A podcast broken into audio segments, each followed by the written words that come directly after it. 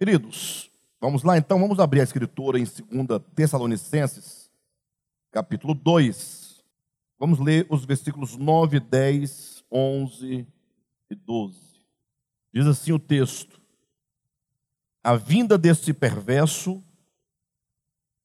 é segundo a ação de Satanás com todo o poder, com sinais e com maravilhas enganadoras ele fará uso de todas as formas de engano, da injustiça, para os que estão perecendo, porquanto rejeitaram o amor à verdade que os poderia salvar. Por esta razão, Deus lhes envia um poder sedutor, a fim de que creiam na mentira e sejam condenados todos os que não creram na verdade, mas tiveram prazer na injustiça.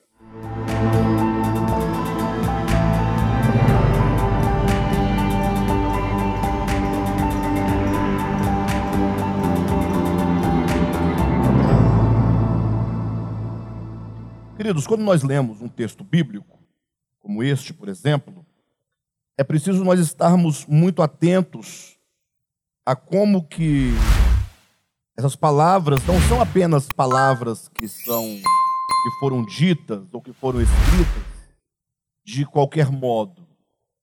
Nós sabemos que é do pensamento que procede toda a razão, todo o raciocínio, então, quando o apóstolo Paulo aqui nos fala, ele faz uma contraposição entre dois elementos muito importantes.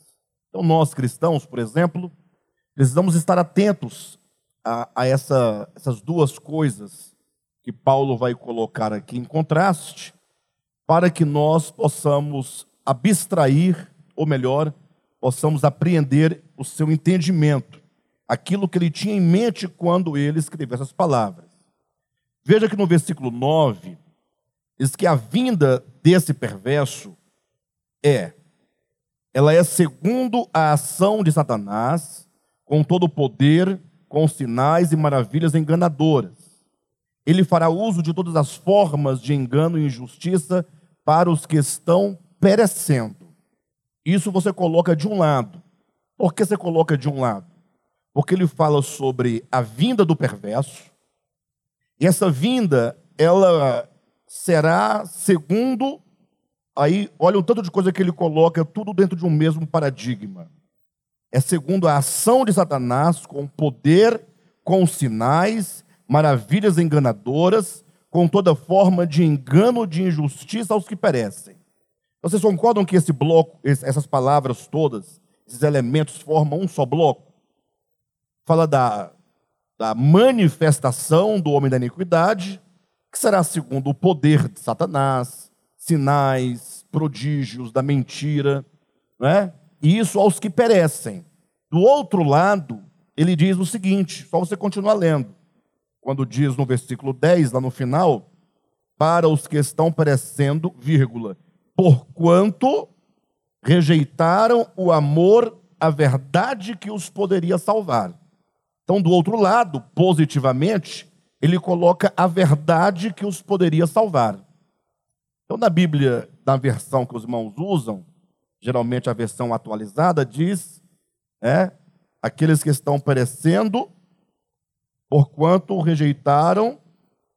Como é que dizem na Bíblia dos irmãos? Eu estou na versão NVI. Aos que perecem, porque não receberam o amor da verdade para serem salvos, porque não receberam o amor da verdade para serem salvos. Então você coloca aqui, claramente, nós vemos o apóstolo Paulo colocando esses dois blocos em oposição. Esses que, se, que estão perecendo, né? Estão perecendo. Por que, que eles estão perecendo? Eles estão debaixo de um poder de sedução que, neste caso específico, se manifesta como uma ação de poder, de sinais, de prodígios, são todos elementos que, num primeiro momento, soa para nós como positivo, porque você vai encontrar muitos prodígios e sinais no Antigo Testamento feitos por Deus. Você vai encontrar sinais e prodígios feitos por Jesus Cristo. Você vai encontrar sinais e prodígios também no Novo Testamento feito pelos apóstolos. Mas aqui é colocado no sentido negativo Porque aqui são ações da parte de Satanás com o objetivo de enganar quem? Enganar os que perecem, os que estão se perdendo. E a razão é muito simples. A razão, agora, do outro lado, porque não acolheram o amor da verdade para serem salvos, porque não acolheram o amor da verdade que os poderia salvar. Então nós temos a verdade de um lado e sinais e prodígios de outro. Então, no primeiro momento, eu queria chamar a atenção dos irmãos, pelo menos para que nós possamos entender um pouquinho mais sobre a questão dos milagres, dos prodígios é, e milagres que Jesus realizou e também que os apóstolos realizaram, para que nós não fiquemos aí desenfreadamente em busca de sinais e maravilhas, na justificativa de que Jesus faz milagres, se ele fez milagres, se os apóstolos fizeram milagres, então ele fará milagres. Com isso, acabamos ficando aí é, suscetível a, ao engano que também trará essa forma de sinais, de prodígios e de milagres. Quando nós lemos, sobretudo, prestem atenção, o capítulo, ou melhor, o Evangelho de João, quando chegamos lá no capítulo 21, bem no finalzinho, João ele diz assim: olha, Jesus, na verdade, ele fez muitos outros sinais que não foram relatados neste livro, no Evangelho de João. Estes, porém, e é importante lembrar que João registra no seu evangelho sete sinais, estes foram registrados, foram escritos, para que creiais que Jesus Cristo é o Filho de Deus. Então vamos entender o que João está dizendo aqui. Imagine vocês que quando o Cristo de Deus veio ao mundo, embora nós hoje, dois mil anos depois, lendo a Bíblia, crendo na Bíblia, crendo no testemunho dos apóstolos, nós sabemos é, de maneira muito fácil, muito simples, que Jesus é o Filho de Deus. Se você perguntar para qualquer cristão, até mesmo o, a, o católico, que, com todo respeito e salvo engano, são aqueles que menos leem as Escrituras, todos falarão com convicção que Jesus é o Filho de Deus. Então, falar hoje no Brasil, em pleno século XXI, num país cristianizado, que Jesus é o Filho de Deus, não gera nenhuma dificuldade para nós. Mas se nós vivêssemos no tempo de Jesus, e, e aparecesse alguém com o nome de Jesus, Nazareno, Galileu, né? Ah, que todos conheciam, a sua mãe, Maria, seus irmãos, seu pai, José, conforme se entendia, e agora alguém dissesse: Olha, este aqui é o filho de Deus. Você simplesmente olhasse para ele, para um homem, um homem comum, no primeiro momento, falando da sua aparência física, um homem de carne e osso que nasceu em Belém, foi criado em Nazaré, né? e que agora, depois de 30 anos, começa a pregar e anunciar o reino de Deus, ficaria muito difícil para todos, ou para as pessoas, acreditarem na identidade espiritual, metafísica, messiânica de Jesus. Ficaria muito difícil. Vamos ser bastante honestos? Alguém pode dizer, não, mas é, Deus revela. É, eu sei que Deus revela. Mas mesmo Deus revelando, o fato é que a situação concreta do aparecimento do Messias na pessoa de Jesus, basta você ler os evangelhos. Marcos, inclusive, vai dizer que nem os seus próprios irmãos criam nele. Os irmãos terem uma ideia da dimensão da dificuldade que, que, que era aquela circunstância. Bem, de todo modo, Jesus ele vai dizer várias vezes, inclusive no Evangelho de João, no capítulo 14, capítulo 15, salvo engano, ele diz assim: olha, é, creiam em mim, pelo menos por causa das obras que eu realizo. Então Cristo fez muitos prodígios, muitos sinais e maravilhas. Inclusive, João, quando registra os milagres de Jesus, é importante notar que ele não chama João, no seu evangelho, não chama os milagres de Jesus de milagres, ele chama de sinais. Isso por uma razão muito simples, porque no plano espiritual, os milagres que Cristo realizava tinha um conteúdo pedagógico, tinha uma mensagem é, que aquele milagre queria ensinar. Então, primeira coisa, Jesus não fazia o milagre pelo milagre. Todo milagre de Jesus, João vai chamar de sinal. Por quê? Porque aquele milagre era realizado numa forma material, mas para ensinar uma verdade espiritual. Eu costumo dizer, e trazer o um exemplo muito prático do sinal de trânsito. Está passando lá um indivíduo numa rua, na, na pista, lá dirigindo o seu carro, e ele vê lá uma luz vermelha pendurada, acesa. Então, materialmente, nós temos o quê? Uma luz vermelha. Ou que seja uma luz amarela, ou uma luz verde acesa. Três luzes, uma vermelha, uma amarela e uma verde. Então, materialmente falando, o que é aquilo? são três luzes: uma vermelha, uma amarela e uma verde. Chega para uma criança que não tem conhecimento de trânsito nem de nada e pergunta: O que, que você está vendo? Ela vai dizer: Eu estou vendo uma luz vermelha acesa, ou uma luz amarela acesa, ou uma luz verde acesa. É o sentido material da coisa. Só que aquilo, aquelas luzes, elas têm um significado. Ou seja, o vermelho é uma indicação para o motorista que está vindo na direção dessa luz que ele deve parar, porque outros carros vão cruzar num sentido oposto àquela via. Então a mensagem é: pare. O amarelo é o quê? Acelere e siga, é isso? Não, atenção, diminua a velocidade, vai fechar o sinal. E o verde é: siga, pode ir tranquilamente. Não é isso? Então é por isso que aquele semáforo é chamado de sinal. E semáforo já vem aí do grego semaion, que quer dizer sinal. Ou seja, um sinal é uma coisa material, num primeiro momento, mas que traz na sua essência, ou na sua ideia, uma mensagem, que significa uma outra coisa que não é exatamente aquele, aquilo que é materialmente ali foi manifestado.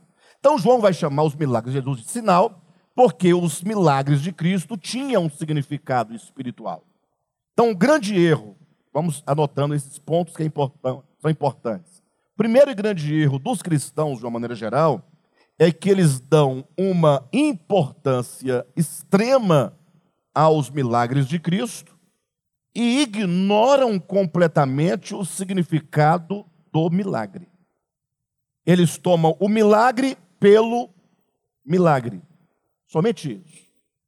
Eles ignoram o significado, embora não poucas vezes Jesus fazia o milagre em seguida, ele explicava o milagre. Por isso que no Evangelho de João vocês vão encontrar, sempre que Jesus fazia um milagre, em seguida vinha uma explicação do próprio Cristo sobre o significado daquele milagre. Tem alguns sinais que não vêm explicado, outros vêm explicado, mas de um modo geral, João é muito claro. Então esse é o primeiro ponto. Os milagres de Cristo traziam uma mensagem. Ou seja, Jesus anunciava o reino de Deus, a vontade do Pai, é, por meio de palavras expressas, por meio, ah, digamos, de parábolas e também por meio de sinais. Ao ler a Escritura, devemos nós estar atentos ao que? A mensagem. Qual é o sentido dessas palavras de Jesus? Qual é o sentido dessa parábola de Jesus? Qual é o sentido desse milagre de Jesus? É assim que nós devemos ler a Escritura não é? Ah, no segundo momento, devemos entender aquilo que eu disse agora há pouco, que João explica os motivos e as razões por que Jesus realizava milagres. Ele diz que Jesus fazia os milagres para que nós víssemos e compreendêssemos que ele é o Filho de Deus. Ou seja, os sinais era como que uma prova categórica de quem ele era. Então o sinal servia, o milagre, servia de uma comprovação. Não é sem razão que Paulo vai dizer lá em Coríntios que os gregos é, buscavam sabedoria e os judeus buscavam o quê? Sinais. Estavam sempre em busca de uma prova, de uma constatação. Também os próprios fariseus e escribas, num dado momento, chegam para Jesus e falam assim: é, que sinal tu fazes? Ou seja, alguma obra que você possa realizar que sinalize, que aponte que você de fato é o Messias? Aí Jesus, num dado momento, ele diz: Nenhum sinal vos será dado, senão aquele de Jonas. Assim como Jonas esteve três dias e três noites no seio, uh, no seio da terra, assim também o, o filho do homem estará uh, no ventre do grande peixe, assim também o filho do homem estará três dias e três noites no seio da terra. Ou seja, a ressurreição de Jesus era a prova final e máxima de que ele era o Messias. Quanto aos milagres, João vai dizer que Jesus fez muito mais milagres do que esses que foram registrados. Que se fosse escrever todos os milagres de Jesus, nem no mundo inteiro caberia os livros que seriam escritos. Lógico que ele usa aqui um hipérbole, é um exagero, para você entender que foram muitos. É mais ou menos que você fala assim: ah, são milhares. Eu falei com você um milhão de vezes. É uma forma de você falar para dizer que foram muitos, né? E então João diz: Estes, todavia, esses sinais foram aqui registrados para que creiais que Jesus é o Filho de Deus. Então Jesus tinha esses motivos muito claros. Quais? Esses dois motivos. Um, usava o milagre como meio de transmitir uma verdade, né? e usava o milagre como uma prova de que ele era o Messias. Tudo bem, acontece que agora Jesus morreu na cruz, ressuscitou, ascendeu aos céus e deixou aí os seus apóstolos como as testemunhas da sua ressurreição. Vocês sabem muito bem é, o grande, a grande fake news, para ser, ser mais um pouco moderno, a grande fake news que criaram em torno da ressurreição de Jesus. Logo criaram toda uma narrativa, uma história de que o corpo de Jesus tinha sido roubado. Está registrado nos próprios evangelhos. E de que os seus discípulos, portanto, eram, tidos por, eram tidos por falsas testemunhas. Agora imagine só, Jesus pega esses doze discípulos, pessoas muito simples, e diz assim: Ide por todo o mundo e pregai o evangelho a toda criatura. Ide e anunciai que eu morri, que eu já vi ao mundo, que eu já morri pelos pecados da humanidade, abrindo um novo e vivo caminho, e que todos os homens agora se arrependam de seus pecados, porque eu ressuscitei e eu estou vivo. Eles deveriam sair e anunciar a ressurreição de Jesus. Aí eu pergunto para vocês, ora, imaginem os apóstolos saindo nas nações, inclusive entrando em territórios, em nações em que Jesus nunca fora conhecido antes, dizendo: Olha, Jesus é o Filho de Deus que morreu e que ressuscitou. Seria fácil dessas pessoas aceitarem ali o Evangelho? Hã? Sabendo disso, Jesus, na sua economia, teve uma providência. Eu quero que vocês me acompanhem, para que fique claro para todos vocês. Marcos capítulo 16, a partir do versículo 14.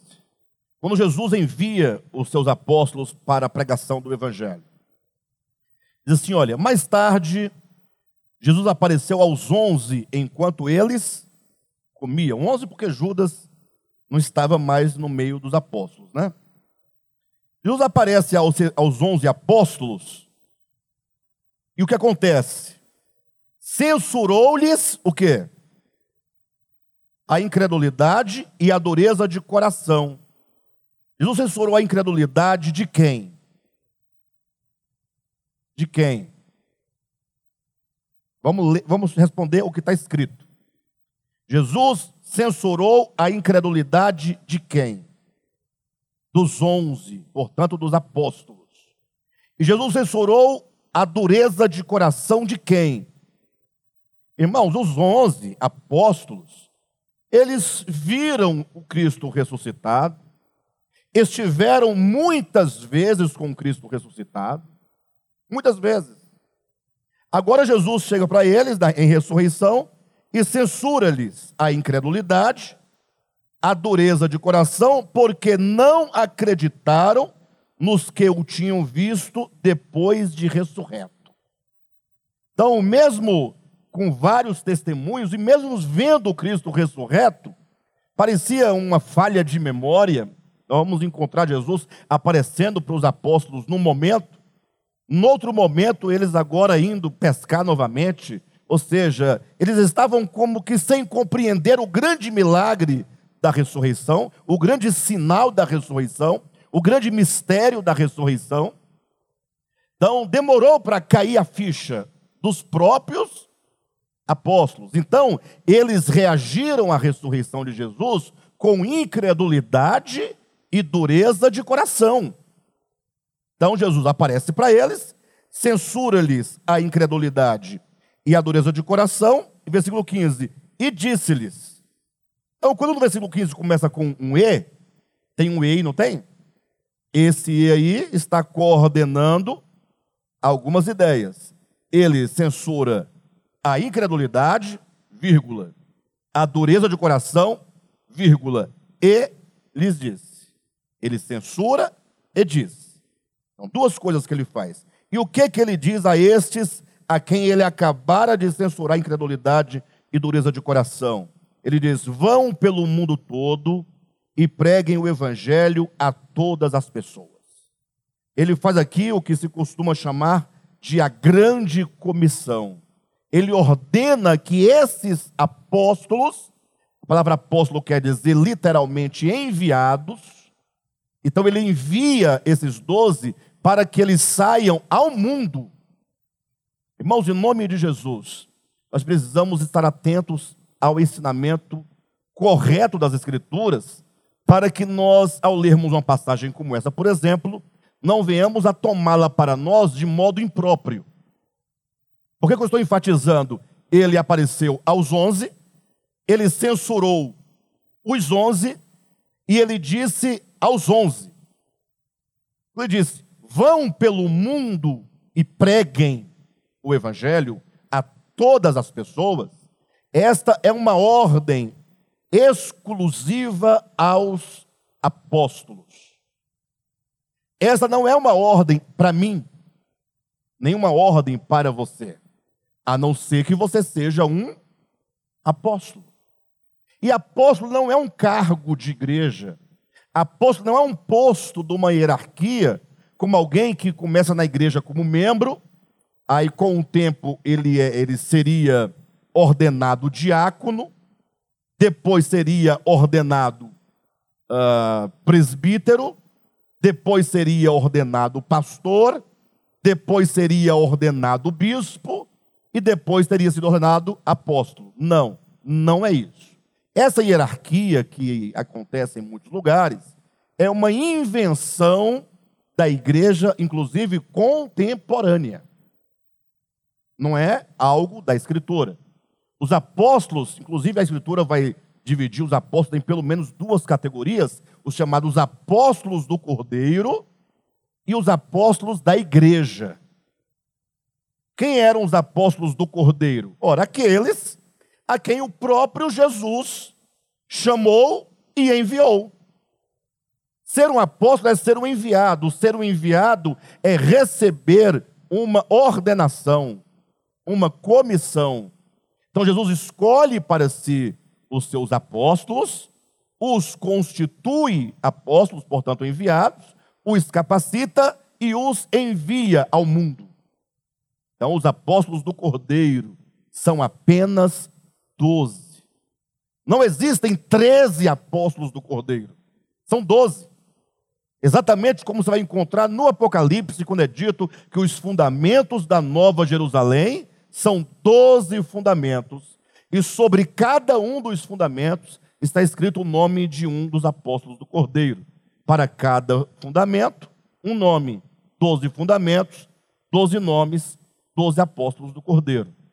Posteriormente, a igreja, a própria igreja, em razão da necessidade do campo missionário, resolveu ela mesma enviar pessoas, pessoas idôneas, pessoas comprometidas, como é o caso de Barnabé, como é o caso é, de Silas, como é o caso de Timóteo, como é o caso de Andrônico e Júnias, e o caso de tantos outros, que a Escritura vai colocar, que são também chamados na Bíblia de apóstolos, mas são chamados os apóstolos ou os missionários da igreja. Esses missionários não têm a mesma competência que tem os doze apóstolos do Cordeiro. Porque a grande exigência para ser um apóstolo do Cordeiro, as exigências são, primeiro, ter sido chamado pelo próprio Cristo. Então eu não posso enviar o Henrique, por exemplo, e fazê-lo um apóstolo, nós estamos te enviando se Jesus não o fizer. E se Jesus quiser enviar o Henrique como apóstolo, ele não vai pedir para eu enviá-lo, mas o próprio Cristo haverá de enviá-lo. Então a primeira exigência é que o próprio Cristo seja aquele que envia o apóstolo. Segundo, quando Cristo envia, portanto, um apóstolo, então esse apóstolo enviado por Jesus, ele vai é, estar totalmente amparado pelo próprio Cristo. Cristo ampara esse apóstolo no sentido de, quando o apóstolo vai, como enviado de Cristo, quando ele entra num território, numa nação, quem entra ali é o próprio Cristo. Ele está completamente é, ordenado e com a delegação do próprio Cristo, e portanto ele vai agir em nome do Cristo de Deus. E é por isso que tudo o que os apóstolos do Cordeiro real, é, é, realizavam, é, ou mandavam que se realizasse, aconteciam fatalmente. É por isso que o texto continua dizendo, leia comigo, versículo 16, 15, é né? E disse-lhes, disse aos onze: Vão pelo mundo todo e pregue o evangelho a todas as pessoas. Quem crer e for batizado será salvo, mas quem não crer será condenado. Então, olha a divisão do texto. Vocês são sendo enviados e preguem. Aqueles que crerem no evangelho pregado será salvo. E se não crer no evangelho pregado, será o quê? Condenado. Agora veja o versículo 17. Estes sinais acompanharão os que crerem. No primeiro momento, a, a pessoa, o leitor, na sua ânsia de compreender o texto, pensa: poxa, quando diz o texto, esses sinais acompanharão os que creem, logo eles pensam que esses que creem aqui são quem? Esses que creram no Evangelho. É o que vem imediatamente. Então, esses sinais hão de acompanhar os que crerem. Em meu nome expulsarão demônios, falarão novas línguas, pegarão em serpentes, e se beberem algum veneno mortal, não lhes fará mal nenhum. Imporão as mãos sobre os doentes e eles ficarão curados. Logo, a igreja, né, numa exegese bíblica um tanto frágil, entendeu que todas as pessoas que creem no Evangelho tem esses sinais que o acompanham. Aí a primeira pergunta que eu faço é: esses sinais acompanharão os que creem? Acompanharão para onde? Quem acompanha alguém é porque esse alguém está indo para algum lugar. Sim ou não, pessoal? Quem acompanha, aí você fala: não, acompanha assim, onde você estiver. Por isso que logo, no, sobretudo o movimento pentecostal, trouxe como exigência que todos devem falar em línguas. Porque se os sinais seguem os que creem, se você crê, logo os sinais que te acompanham é falarão novas línguas. Então passa-se a exigir dos crentes que todos falem em línguas. Quem está me entendendo? Agora eu pergunto, por que, que exige que todos falem em língua? Por que não exige que todos peguem serpentes? Por que não exigem que todos realizem milagres? Por que não exige que todos tomem veneno? Por quê? Como porque somente o falar em línguas, como uma coisa subjetiva, pode ser forjado. Porque se você diz que fala em línguas, pronto, quem vai dizer que não é? Agora, se eu colocar você para entrar dentro de um covil de cascavel, não tem como você forjar. Alguém pode dizer, mas você duvida que Deus livra da serpente? Absolutamente. Eu creio que Deus cura, que Deus liberta, que Deus transforma, que Deus faz tudo aquilo que Ele quer e que Ele deseja. O que eu não posso fazer é colocar esses sinais como uma prova irredutível daquele que crê. Porque os crentes, na sua maioria, não fazem essas coisas que aqui são ditas. A não ser que os crentes não creem. Quem está me entendendo? A não ser que eles não creem. Mas isso tudo é uma conclusão equivocada. Porque quando diz esses sinais hão de acompanhar aqueles que creem, nós temos três coisas. Os sinais, os sinais acompanham quem? Acompanham aqueles que vão, aqueles que saem. Ide por todo o mundo, vão por todo o mundo. E quando vocês forem, os sinais hão de acompanhar vocês que estão indo pregar o evangelho, vocês que são os enviados. Alguém diz, ué, mas e por que, que diz os que creem? Lembre-se que no versículo 14, Jesus acabou de reprovar os apóstolos por causa da incredulidade e da dureza de coração. O que significa que o exercício do apostolado deveria vir carregado de uma fé muito firme, da certeza e da convicção de que o Cristo de Deus estava vivo. Ou seja, os apóstolos, eles tinham que, após a partida do Cristo de Deus para o Pai, eles deveriam seguir com a mesma convicção de que ele continuava vivo ao lado do Pai, com aquela mesma convicção que eles tinham quando estavam com ele vivo após a ressurreição, comendo com ele. Eles tinham que levar essa fé, essa certeza e essa convicção ao saírem para pregar, que é a força do testemunho. Quer ver uma coisa? Só para a gente poder fazer uma analogia, ou melhor, uma relação aqui com os textos. Em Mateus, numa passagem semelhante a essa, Jesus, é, o Mateus, é, Jesus fala assim, quando Cristo ressuscita, né? Ele diz: Toda autoridade me foi dada nos céus e na terra. Jesus fala isso quando? Após a sua ressurreição. O que significa que toda autoridade nos céus e na terra só lhe é dada após sua morte e ressurreição. Não podia dizer Jesus a mesma coisa antes de sua morte e ressurreição. É a sua morte e ressurreição, conforme Apocalipse capítulo 5, que o faz aquele que é digno de definir e determinar e levar a cabo os destinos da humanidade. Aquele cordeiro que, tendo sido morto, ele ressurgiu para abrir o livro que estava na mão do Pai. Então, em ressurreição, Jesus disse: toda autoridade, todo o poder me foi dado nos céus e da terra. Versículo 18, 28, 18 de Mateus. 19. Ide, portanto, esse portanto quer dizer, uma vez que todo o poder me foi dado, eu agora posso enviar vocês para onde? Para todas as nações. As nações não mais estão sob a autoridade, sob a exousia, sob o domínio de Satanás. Não, não está mais. Está agora sob o domínio de Cristo. Por isso ele diz aos apóstolos: ide vão, entrem em todas as nações, porque a autoridade das nações foram me dadas, foi me dadas.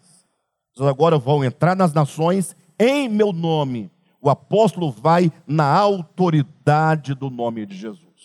E quando ele entrar, que ele encarar toda sorte né, de oposição e das forças do engano e das trevas, é o apóstolo que terá, no nome de Jesus, o poder para então operar toda sorte de milagres contra o império das trevas, como prova de que Jesus, de fato, está vivo. Ou seja, quando eles pregarem que o Cristo de Deus, que fez tantos milagres, milagres esses para provar que ele é o Filho de Deus, disser que ele está vivo, Ora, se ele fazia milagres para provar que era o filho de Deus, nos evangelhos, e agora ele está vivo, nada mais natural que ele agora, se está vivo, que realize milagres para provar que está vivo. Sim ou não?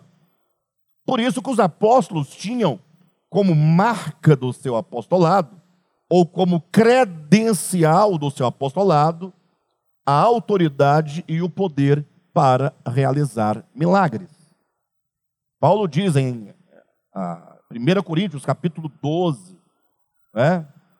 versículo alguma coisa, não vou saber com exatidão agora, mas vocês vão encontrar no capítulo 12, quando ele diz que as credenciais do apostolado foram apresentadas, com todo poder, sinais e milagres que foram realizados. É a credencial, é o que prova que ele é, de fato, uma testemunha ocular do Cristo ressurreto. Por isso o texto continua dizendo, capítulo 16 de Marcos, versículo 17: Esses sinais acompanharão os que creem. Em meu nome expelirão demônios, falarão novas línguas, pegarão em serpentes, se beberem alguma coisa, algum veneno mortal, não lhes fará mal, imporão as mãos sobre os doentes e estes ficarão curados. Vejam que em nenhum momento aqui, nenhum desses cinco sinais aqui apresentados, e olha que esses, todos esses elementos, colocar as mãos sobre os enfermos e eles ficarem curados, pegarem serpentes, tomar uma coisa mortífera, não fazer mal, falar novas línguas e expelir demônios, são chamados de quê? Estes sinais. Ou seja, essas práticas sinalizarão, apontarão para uma verdade, a verdade de que o mesmo Cristo que na sua encarnação fazia esses prodígios, ele agora em ressurreição, porque está vivo, continua a fazer. Não deixou de fazer, não deixou de realizar. Quem está me entendendo? Então, o motivo, a razão por que os apóstolos realizavam os prodígios, era porque eles, na qualidade de testemunha ocular, eram os enviados. E como tais, eles estavam, ah, eles estavam ali ah, como, com o suporte do Cristo vivo e ressurreto para a comprovação da ressurreição de Jesus. Versículo 19. Depois de lhes ter falado, depois de ter falado a quem? Depois de lhes ter falado, depois de ter falado aos onze, aos apóstolos, o Senhor Jesus foi elevado aos céus e assentou-se à direita de Deus. Versículo 20. Então os discípulos saíram e pregaram por toda parte. Por que, que eles saíram? Porque existe um id, no versículo 16. Então eles obedeceram a ordem do ID. Então os discípulos saíram e pregaram por toda parte. E o Senhor, Jesus no caso, né, cooperava com eles. Então Jesus dos céus cooperava com os apóstolos que saíram a pregar. De que maneira Jesus, o Senhor, cooperava com eles? Confirmando-lhes a palavra, com sinais que os acompanhavam. Então Jesus cooperava com os apóstolos de que maneira? Confirmando a palavra. Ou seja, o que, que era o objetivo? O milagre ou a palavra? Para que servia o sinal? Para confirmar a palavra. Então a ideia é que a palavra é que é o essencial e não o sinal. O sinal era a prova. Quando Cristo fez os seus milagres na sua encarnação, os milagres eram o sinal, era a prova de quem ele era. As pessoas deveriam, ao ver o sinal, ir para Cristo. Cristo é o objeto da fé, não o milagre. Quando os apóstolos saíram a pregar e realizar os prodígios, era Cristo confirmando a palavra que os apóstolos pregavam por meio de sinais. O sinal era um meio, não era um fim. A palavra era o fim.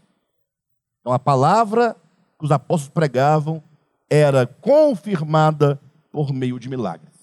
Diante disso, alguém dirá: agora eu comecei a entender.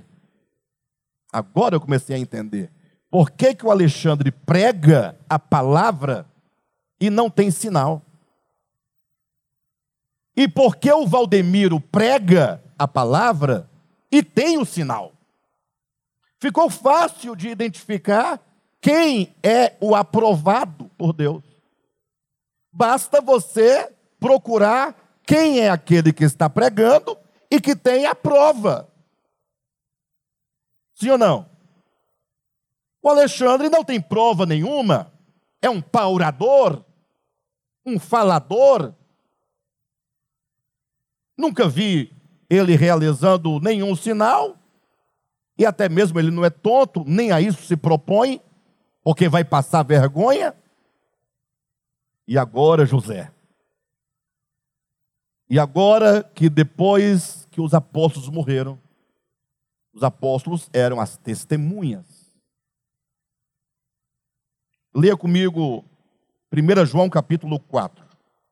Vamos para um outro texto entender essa grande questão de extrema importância. E lembrem-se que nós estamos falando de sinais e maravilhas, porque lá no texto em questão, nós estamos estudando, fala dos sinais e prodígios da mentira. Primeira epístola de João, capítulo 4. Eu vou ler a partir do versículo 1 porque é, é muito bom. Vou ler o, o, o versículo 1, vou avançar um pouco mais para baixo, é, por causa do tempo. Eu vou precisar também, queridos, de ler o capítulo 1, tá? Então, por favor, me ajudem aí. Capítulo 1 de João, de 1 João, e também o capítulo 4. Tá bom? Vamos lá? Vamos para o capítulo 1, logo, na ordem, né? Diz assim: olha, o que era desde o princípio, vocês sabem identificar aquele que era desde o princípio, a quem se refere? Né? No princípio era o Verbo. Então, aquele que era desde o princípio, o que ouvimos, o que vimos com os nossos próprios olhos, o que contemplamos, e as nossas mãos apalparam. Isto proclamamos a respeito da palavra da vida. Irmãos, por favor. Quantos aqui creem em Jesus? Todos, né? Glória a Deus. Os de casa também, levanta a sua mão. Glória a Deus, maravilha. Mas olha o que está sendo dito. O que era desde o princípio, ou em outras palavras, com relação, com referência ao que era desde o princípio, com respeito a Cristo, ele diz: o que ouvimos. Ele continua: o que contemplamos e as nossas mãos apalparam. Eu pergunto: vocês ouviram? Vocês creem nele, em Jesus? Vocês ouviram Jesus? Vocês viram Jesus? As mãos de vocês tocaram Jesus? Por que, que ele coloca aqui os sentidos? O que ouvimos, o que vimos e o que apalpamos.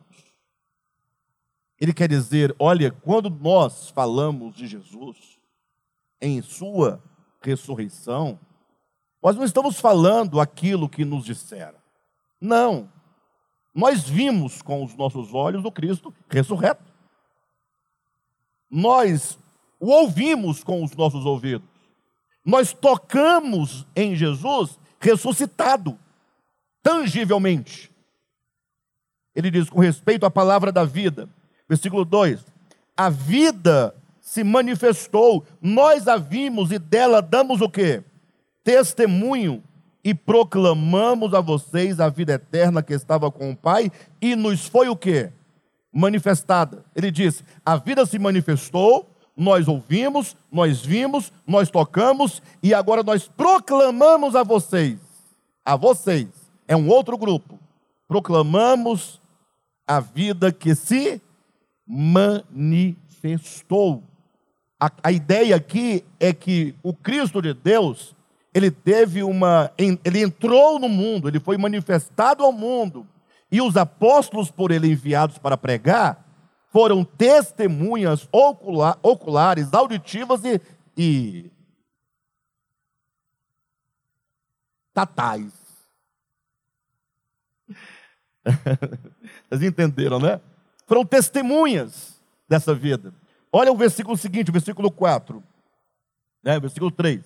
Nós lhes proclamamos o que vimos e ouvimos, para que vocês também tenham comunhão conosco.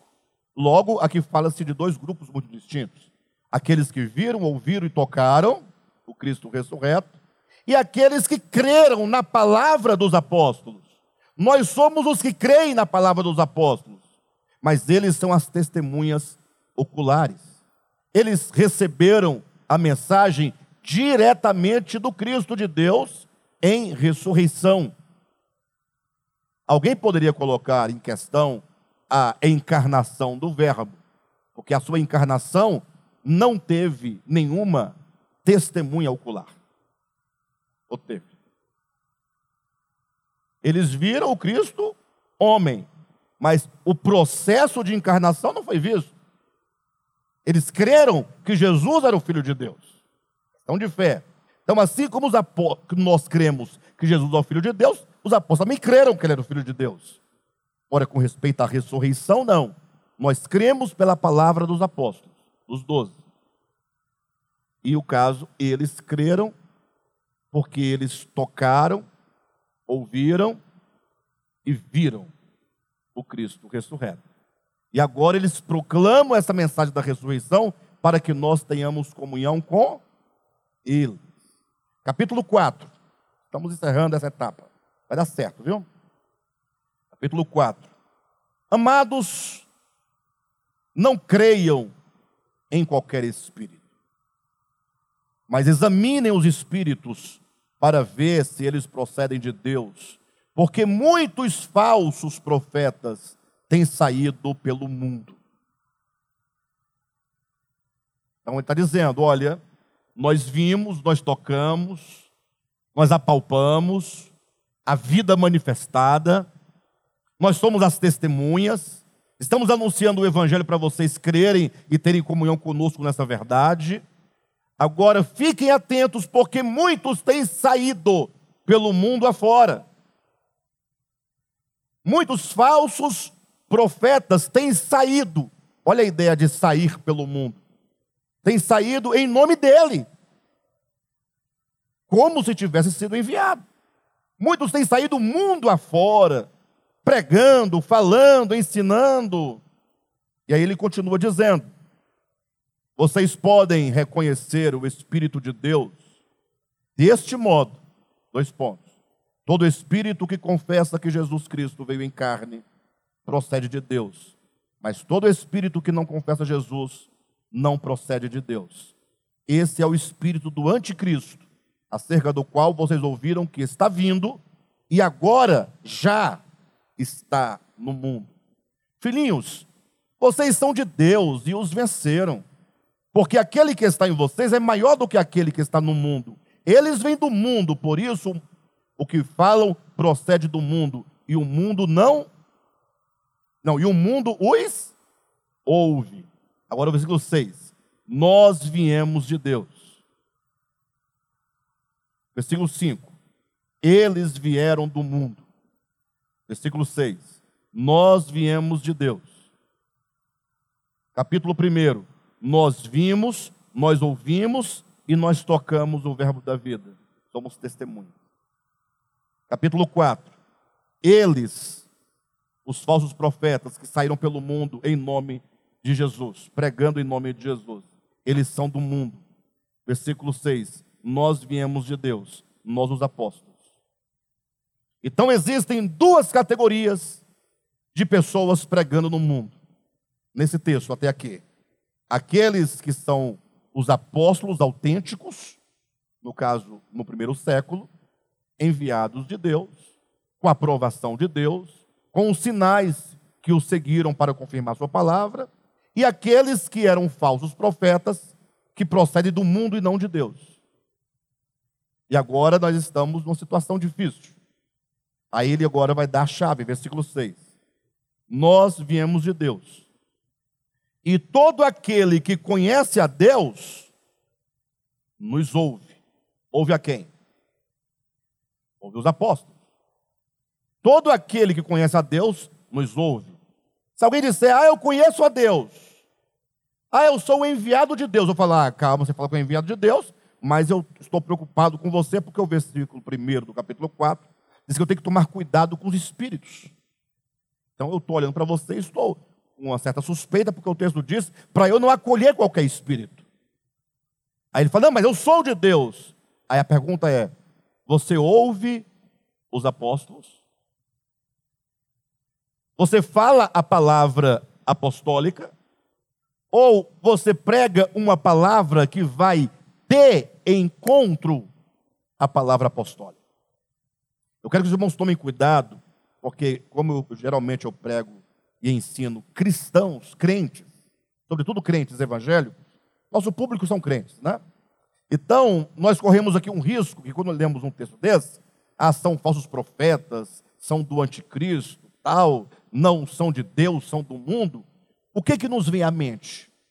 Nós ignoramos completamente o contexto e pensamos em quem? Ah, esses, esses aqui que vêm do mundo, que são do anticristo, aí nós começamos a buscar os exemplos de outras religiões. Ah, o Maomé não vem de Deus. Ah, o Buda não vem de Deus. O Kardec não vem de Deus. E nós não estamos entrando nesses méritos. Ah, nós nunca pensamos, será que o Alexandre vem de Deus ou não vem de Deus? Ninguém pensa assim. Será que o Silas vem de Deus ou não vem de Deus? Os crentes não têm essa preocupação. Será que o chapéu vem de Deus ou não vem de Deus? Será que o Neo Salomão vem de Deus ou não vem de Deus? Ninguém pergunta isso. Porque os crentes, na sua boa fé, na sua candice, eles olham e falam: não, é tudo de Deus. Tem Bíblia, falou em Jesus, deu glória a Deus. É de Deus, acabou, glória a Deus, bora para frente. E as pessoas simplesmente enchem os templos e seguem as orientações de todos aqueles que parecem ser de Deus. Aqui está dizendo claramente, dentro de um contexto em que havia verdadeiros apóstolos e falsos apóstolos, Havia verdadeiros profetas e falsos profetas. Havia verdadeiros líderes de Deus e falsos líderes de Deus. Aqui não está falando de Platão, de Aristóteles, de Sócrates e dos, dos gregos, não. Aqui está falando dentro de um contexto em que muitas pessoas saíram a pregar em nome de Jesus, como saíram também os apóstolos a pregar em nome de Jesus. Ou seja, aquele que nos ouve, versículo 6, aquele que ouve os apóstolos, aquele cuja mensagem está em consonância com a mensagem dos apóstolos, é de Deus. Aí ele continua dizendo: Mas quem não vem de Deus não nos ouve. Dessa forma, reconhecemos o espírito da verdade e o espírito do erro. Ou seja, desde os apóstolos, os primeiros, que faziam milagres, porque era a credencial apostólica, todo aquele que não é apóstolo dos doze, que sai pregando pelo mundo afora, a prova se ele é de Deus ou não é de Deus, não é se ele faz milagre ou não faz milagre, mas é se ele ouve os apóstolos ou não ouve os apóstolos. Quem está me entendendo? Ou seja, o Alexandre não faz milagres, ok. Como é que você julga se ele é de Deus ou não? Aí é com vocês. Pegue toda a mensagem, o conteúdo do evangelho pregado e compare com as palavras de Jesus Cristo. Simples assim. Ah, o fulano ali, ele prega, mas ele faz milagre. Então, é, é melhor, né? Palavra e milagre, melhor ainda. Sim, mas pegue a palavra e faça a verificação se a palavra que aquela pessoa prega está em consonância com o evangelho de Jesus Cristo. Se não estiver de acordo, não é de Deus.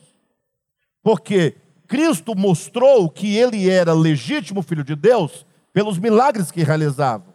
Os apóstolos provaram que eram legítimas testemunhas da ressurreição pelos milagres que realizaram. E agora quem sai pelo mundo afora, que nem é Cristo nem os apóstolos, demonstram a veracidade de suas palavras em relação com Deus pelo conteúdo da palavra pregada e não por milagres realizados. Abra sua Bíblia rapidamente em 1 Timóteo capítulo 6, versículo 3 em diante. Olha o que o apóstolo Paulo diz: Se alguém ensina falsas doutrinas, aí você fala assim: Poxa, como é que eu vou saber se a doutrina é falsa ou verdadeira? Porque não é meio vago? Se alguém ensina falsa doutrina, Irmãos, que tal a partir de hoje, em nome de Jesus, se você é sincero, você parar de pautar as pessoas, ou melhor, parar de chancelar as pessoas pelo rótulo denominacional ou da sua religião? Que tal? Entenda o que estou dizendo. Não rotule as pessoas. Ah, é, é, é do rótulo tal? É de Deus é do rótulo tal, não é de Deus. Não faça isso. Esse é um grande erro que os crentes estão cometendo há muito tempo, há séculos a fio. Vamos fazer como está aqui, capítulo 6 de 1 Timóteo, versículo 3. Se alguém ensina falsas doutrinas, ou seja, eu parto do pressuposto de que existem falsas doutrinas. Eu parto do pressuposto que há pessoas que pregam falsas doutrinas. Mas eu preciso saber que doutrinas falsas são essas. Qual é o parâmetro? Como é que eu vou medir a doutrina pregada para eu saber se ela é falsa ou verdadeira? E ele diz: se alguém ensina falsas doutrinas e não concorda com a sã doutrina de nosso Senhor Jesus Cristo, ou seja, o parâmetro que nós temos é a doutrina de Jesus Cristo, não é nem dos apóstolos, os próprios apóstolos devem ser colocados na régua da doutrina de Jesus Cristo. Aos apóstolos também? Também. Paulo? Também. Ah, Paulo disse: se nós, nós, nós somos apóstolos, ou qualquer outra pessoa vos prega e ensina evangelho que vá além do que tendes recebido, seja anátema. Se nós, ou mesmo um anjo vindo do céu. Ele não disse um demônio subido do inferno. Mesmo que um anjo vindo do céu, é anjo, é anjo. De onde vem? Do céu. Se é anjo e vem do céu, é de Deus. Mas esse anjo que vem do céu e é de Deus, falar qualquer coisa que vai que vá de encontro contrária às palavras de Jesus, anátema. Não, mas eu sou do céu. Vá para. Gente, é tão simples. Eu não vejo dificuldade. É muita confusão, mas a confusão se resolveria com a sensatez dos cristãos. Se entendessem que Cristo é a verdade de Deus que Cristo é a chave hermenêutica. Ele é o padrão. Tudo deve ser medido nesta régua. Lutero, no tempo da sua ah, da reforma protestante, ele falou as seguintes palavras. Eu vou parafrasear, não vou conseguir falar ah, palavra por palavra, mas a ideia é a seguinte: ele diz assim: olha, se Pedro e João não pregarem Cristo, não são de Deus, é do demônio. Pedro e João.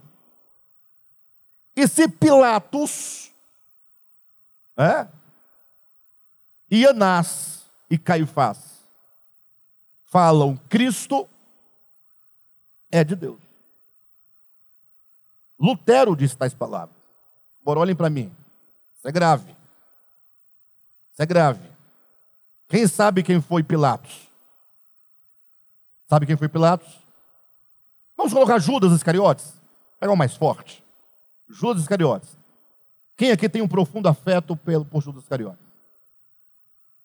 Ninguém? Você desconfiaria dele? Sim ou não? Desconfiaria ou não de Judas? Ah, se ele traiu Jesus, vai fazer o que comigo? Não, sai para lá. Pense um pouco. Anás e Caifás, dois velhos anciãos, sem futuro. Sem futuro.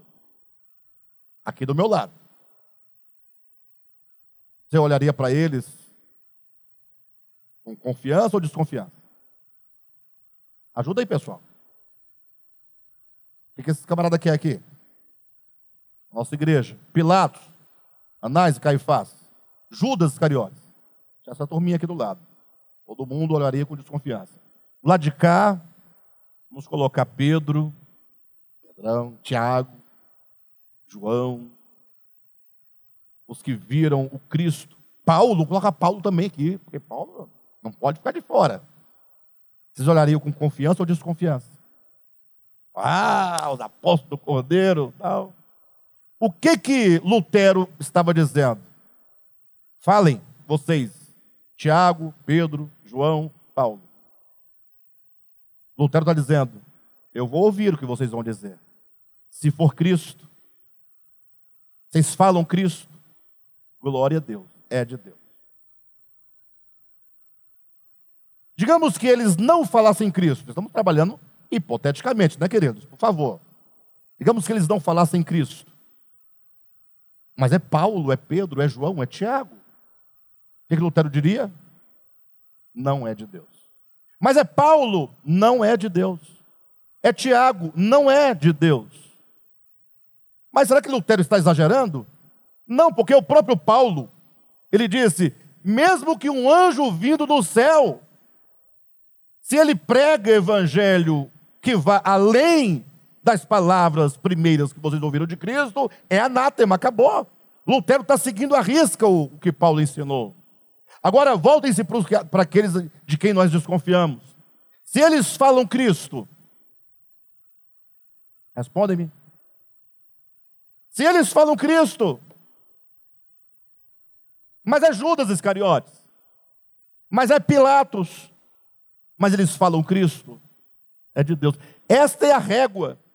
Aqui não tem direita nem esquerda, eu coloquei os apóstolos na esquerda, os outros na direita. Aqui nós temos uma régua com a qual medir. Cristo é a chave hermenêutica. É assim que você julga um falar. É o que Paulo está dizendo. Agora veja, no capítulo 6, continuando, de 1 Timóteo, versículo 3.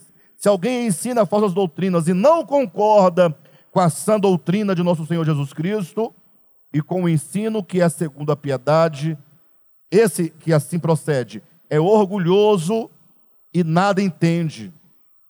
Esse tal mostra um interesse doentio por controvérsias e contendas de palavras que resultam em invejas, brigas, difamações, suspeitas malignas e atritos constantes entre aqueles que têm a mente corrompida e que são privados da verdade. São privados da verdade, os quais pensam que a piedade, que a vida cristã é fonte de lucro. Aqueles que transformam o evangelho numa máquina de fazer dinheiro aqueles que transformam o Evangelho de Cristo em capitalismo, em capital, em dinheiro, em enriquecimento. Política. Aqui mais especificamente o dinheiro, porque isso aí, a política passa, tudo volta ao normal, né? Mas essa questão do dinheiro pega. Quem está me entendendo? Qual é a maneira que nós temos de aferir hoje uma manifestação de alguém anunciando o Cristo de Deus? É o milagre ou é a verdade de Deus? É a verdade de Deus. Por isso, voltando agora para a segunda Tessalonicenses capítulo 2, nós temos aí no versículo 9, 2,9, a vinda do, desse perverso ou seja, no tempo em que o anticristo se manifestar, que o homem do pecado amadurecer, esse tempo será marcado segundo a ação de Satanás, com todo o poder, com sinais e maravilhas enganadoras.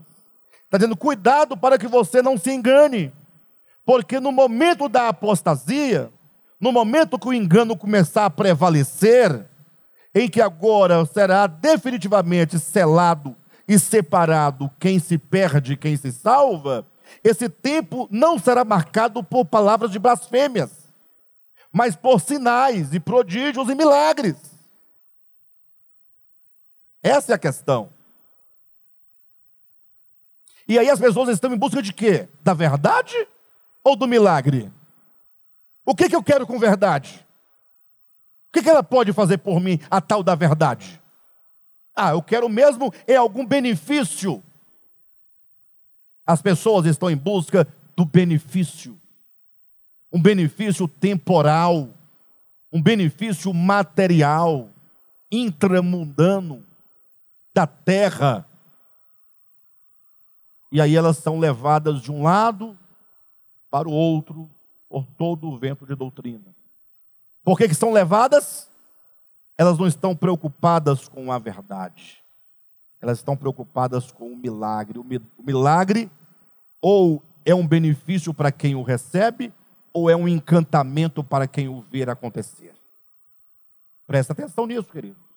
Isso é de uma seriedade muito grande. Continuando, diz assim o texto, versículo 10: Ele fará uso de todas as formas de engano da injustiça. Ora, se falasse que ele faria uso de toda forma de injustiça, fica fácil de você descobrir. É injustiça. Mas não, toda forma de engano da injustiça. A injustiça não vem como injustiça. A, a injustiça, ela vem como justiça. Ela vem como verdade ela vem em nome de Deus, em nome da, do, do amor, em nome do bem-estar, em nome do Evangelho. Ela vem oculta. E diz mais: Ele fará, toda, é, fará uso de todas as formas de engano da injustiça para os que estão perecendo. Por que, que para os que estão perecendo? Porque os que estão perecendo eles não têm interesse pela verdade. E quando não se tem interesse pela verdade, logo você vai atrás de algum benefício, ainda que seja passageiro. Judas, por exemplo. Três anos e meio com Jesus. Ele ouviu, ele viu, ele contemplou, como os outros. Só que ele era diabo, conforme está em capítulo 6 do Evangelho de João, versículo 64, salvo engano. 65. Ou seja, ele estava no meio, mas não era por Cristo. Não estava lá por causa de Cristo.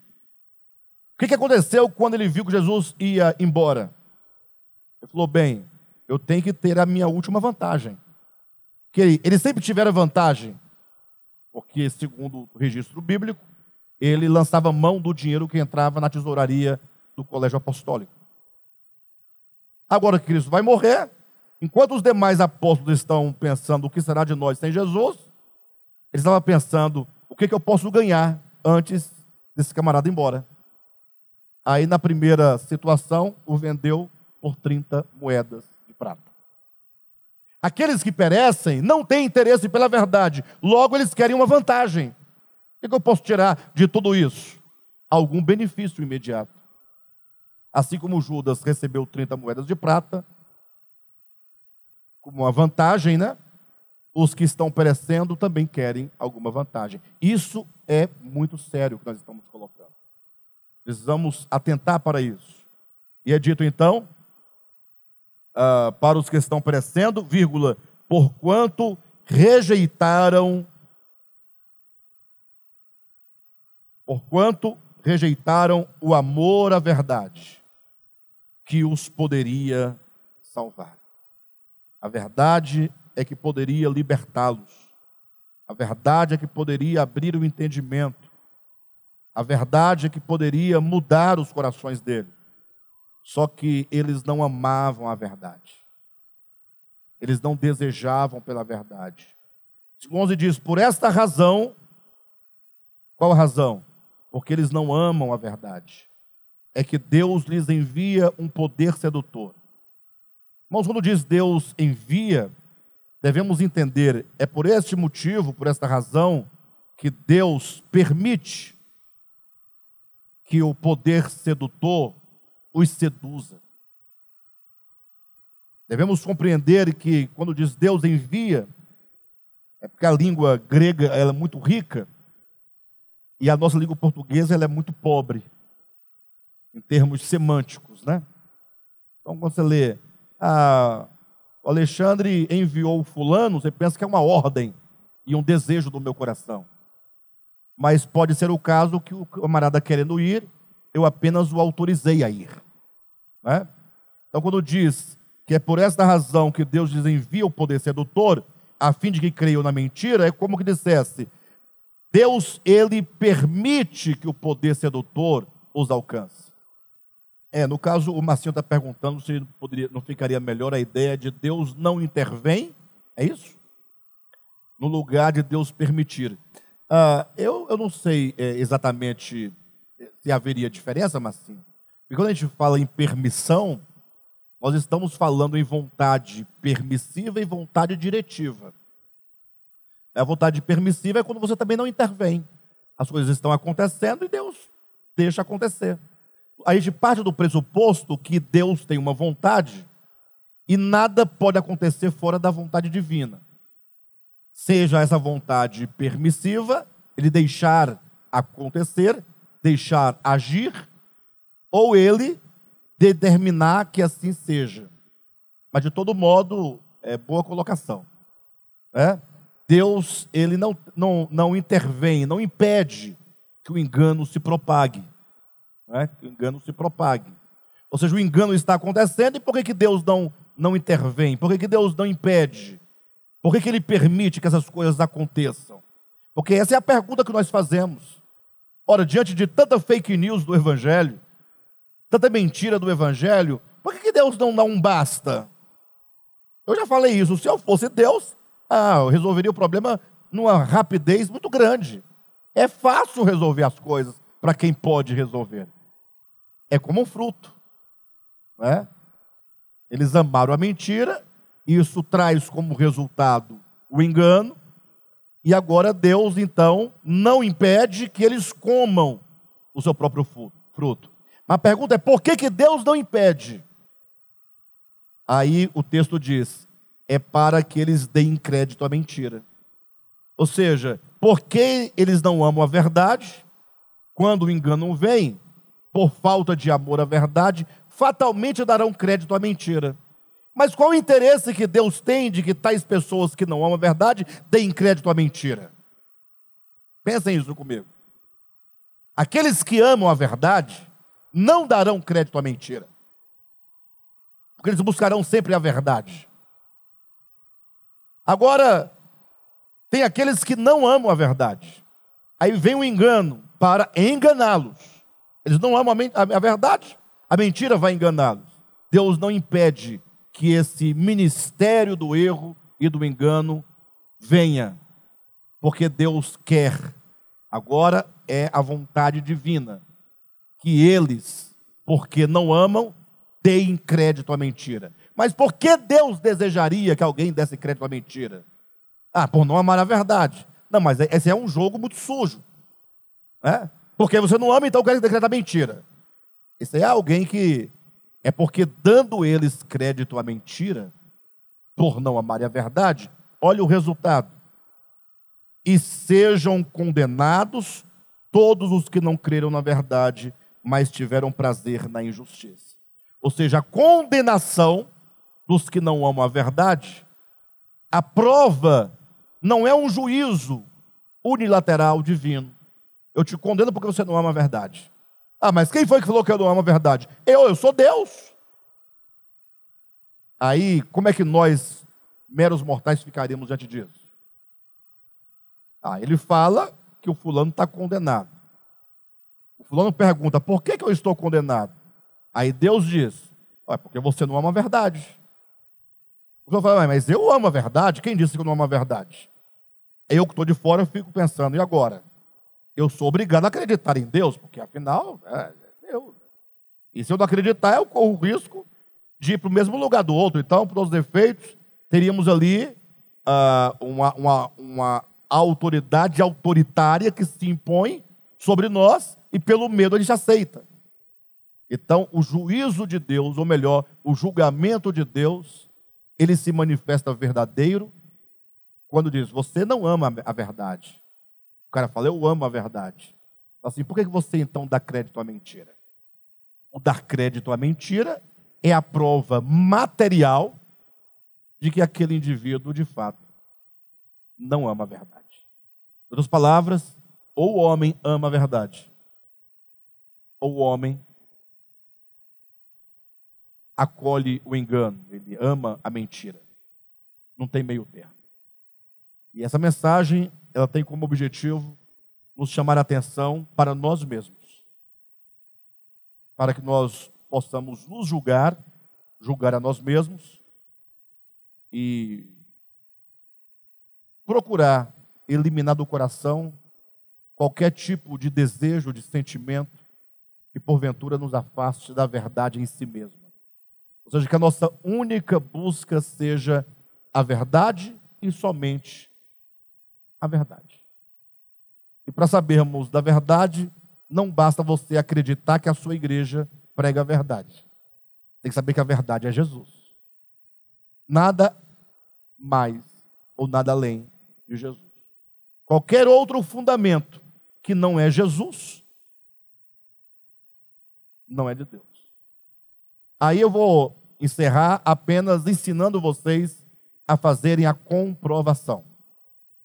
Quando porventura alguém fala assim: olha, uh, o seu pastor usa barba. E portanto ele não é de Deus, porque usa barba. É possível alguém falar isso? Se alguém disser, ora, o seu pastor usa um microfone auricular, ele não é de Deus. Ele usa o microfone do, da, da Sandy Júnior. Por isso não é de Deus, é do mundo. Pode alguém dizer isso ou não pode? Ah, o seu pastor, ele prega de camiseta, ó, curta, manga curta. Não é de Deus. Alguém pode ou não pode falar isso? Aí você faz o quê? Você fala, tudo bem, eu vou ler o Evangelho. Eu vou saber se Jesus ensinou isso ou se ele não ensinou isso. Aí você saberá se aquela proposição, se aquela doutrina está de acordo com o Evangelho de Jesus ou não. Simples assim. Ah, mas é porque lá em Levítico, ou não é porque lá em Tessalonicenses, fala, não, queridos, todos os livros da Bíblia estão sujeitos a Jesus.